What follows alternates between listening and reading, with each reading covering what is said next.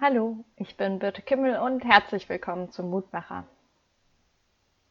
Und wenn sie nicht gestorben sind. Was ist eigentlich Ihr Lieblingsmärchen? Hänsel und Gretel? Rapunzel? Das tapfere Schneiderlein? Meines ist wohl nach dem Drachen mit den roten Augen Aschenbrödel. Die alte DDR-Verfilmung, die jedes Jahr noch heute an Weihnachten im Fernsehen läuft, habe ich als Kind einfach viel zu oft gesehen.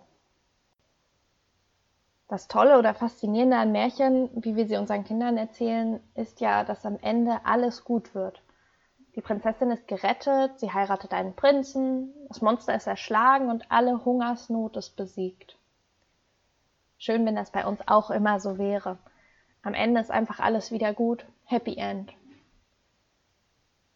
Aber bei uns wird das an Leukämie gestorbene Kind in keinen Kristallsarg gelegt, bis ein Prinz es wieder wach küsst. Unser Leben macht uns manchmal traurig oder wütend und dann lässt es uns einfach hilf- und ratlos zurück. Und da kommt die Losung heute ins Spiel. Im Psalm 98 heißt es, der Herr kommt, das Erdreich zu richten. Er wird den Erdkreis richten mit Gerechtigkeit und die Völker, wie es recht ist.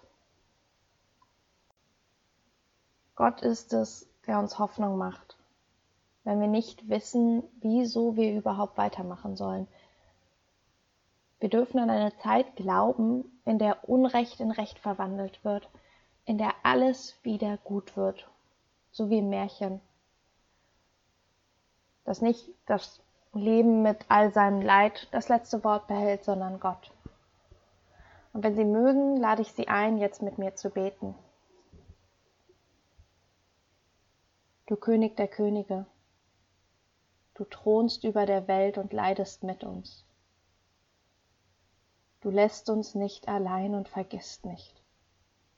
Wie gut es tut, darauf vertrauen zu können, dass du das letzte Wort behältst, dass du am Ende aus allem Leid und Ungerechtigkeit Frieden und Recht machst.